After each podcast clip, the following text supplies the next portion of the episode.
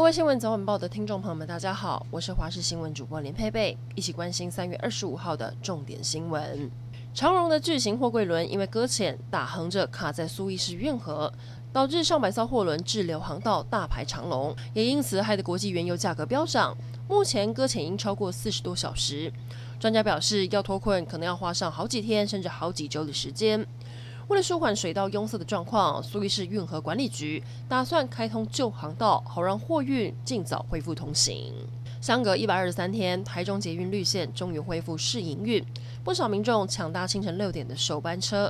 原名刚好生日的高职生和搭首班车的台中市长卢秀燕巧遇，大家还为他唱生日快乐歌祝福。而台中捷运先前发生了列车轴心断裂，经过四个月的抢修测试，民众再度搭乘，都觉得列车行驶更平稳，噪音也更小了。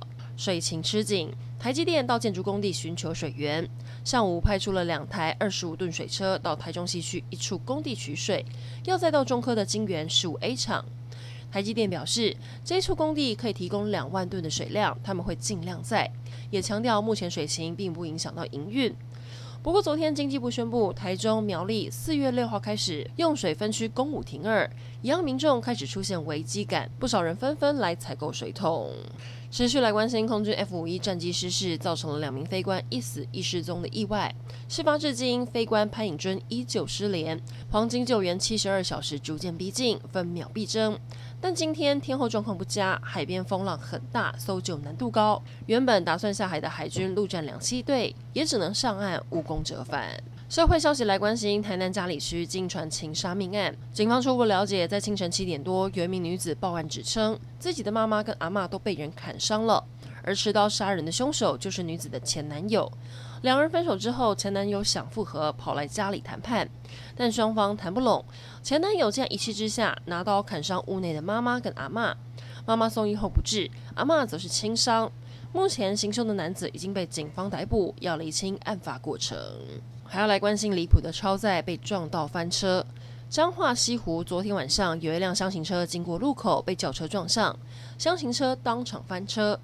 消防队赶到现场救援，发现九人座的厢型车竟然塞了十四位菲律宾籍女移工，还好他们只有受到轻伤。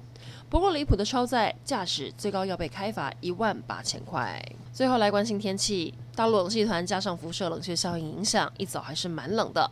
不过白天开始天气回暖。水系方面，锋面远离，各地恢复稳定的天气，都是多云到晴。而周末明天温度会明显的回升，北部高温有机会来到二十五、二十六度。